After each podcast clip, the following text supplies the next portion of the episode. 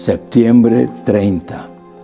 Alabanza poderosa. Después de esto, los ejércitos de los moabitas y de los amonitas y algunos meonitas le declararon la guerra a Josafat. Llegaron mensajeros e informaron a Josafat, un enorme ejército de Edom marcha contra ti desde más allá del mar muerto. Ya está en Ajesón, Tamara esto es otro nombre para Engadi. Segunda de Crónicas 20, 1 al 2.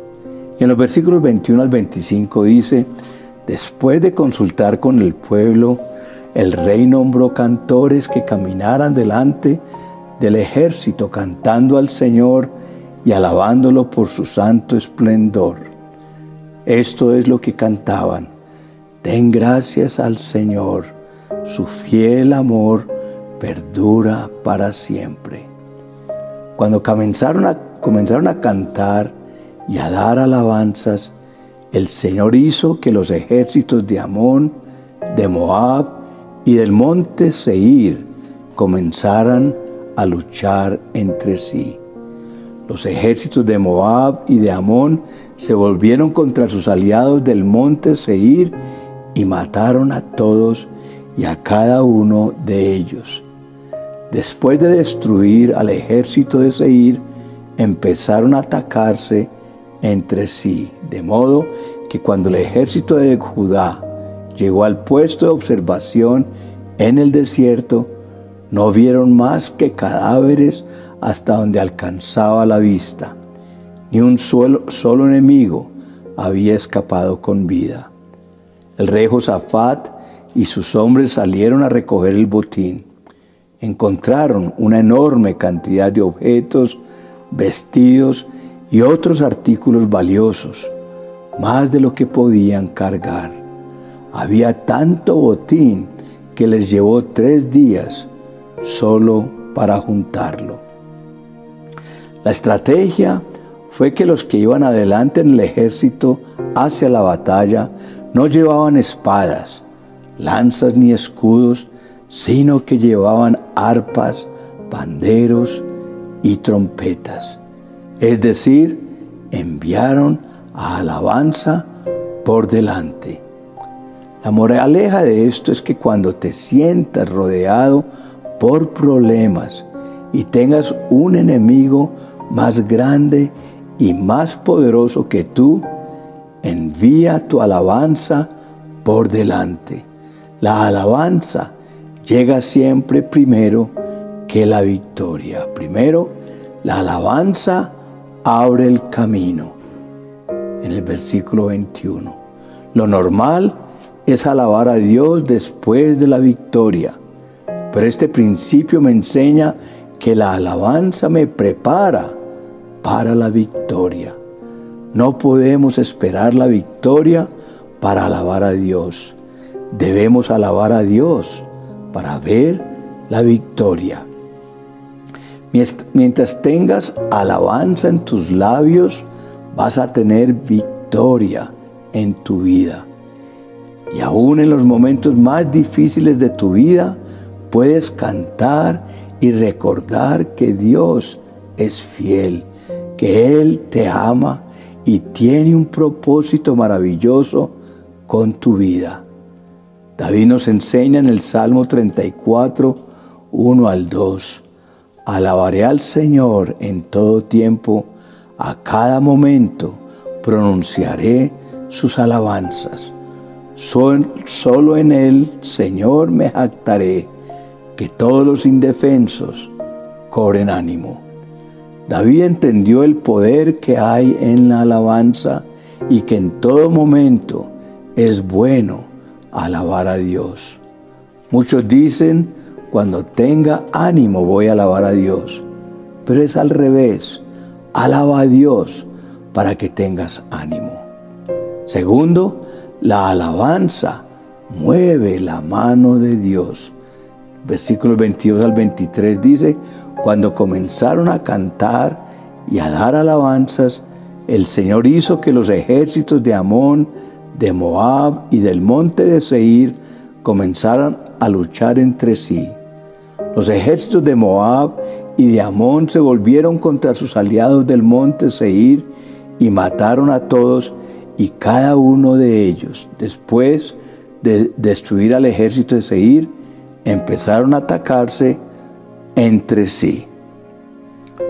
Cuando alabas a Dios, estás activando el poder de Dios a tu favor. Dios no hizo nada hasta que el pueblo empezó a cantar y a alabar. El momento en que el pueblo comenzó a alabar, Dios comenzó a trabajar.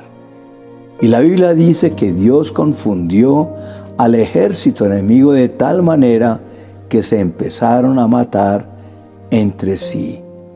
La alabanza desbarató los planes del enemigo en contra de Israel y la alabanza va a desbaratar los planes del enemigo en tu contra. Pero no solo es eso, sino que Dios hizo que los enemigos de Israel cayeran en su propia trampa. La alabanza convierte los planes en tu contra en planes a favor. Una ciudad como Jericó, con murallas altas, cayó con la alabanza y con el toque de trompetas. Mientras tú alabas a Dios, murallas y barreras y limitaciones van a caer de tu vida. La alabanza de Pablo y Silas hicieron temblar la cárcel donde estaban presos. Las puertas se abrieron y las cadenas se rompieron y fueron libres. Tercero, la alabanza te da victoria sobre tus enemigos. Versículo 24.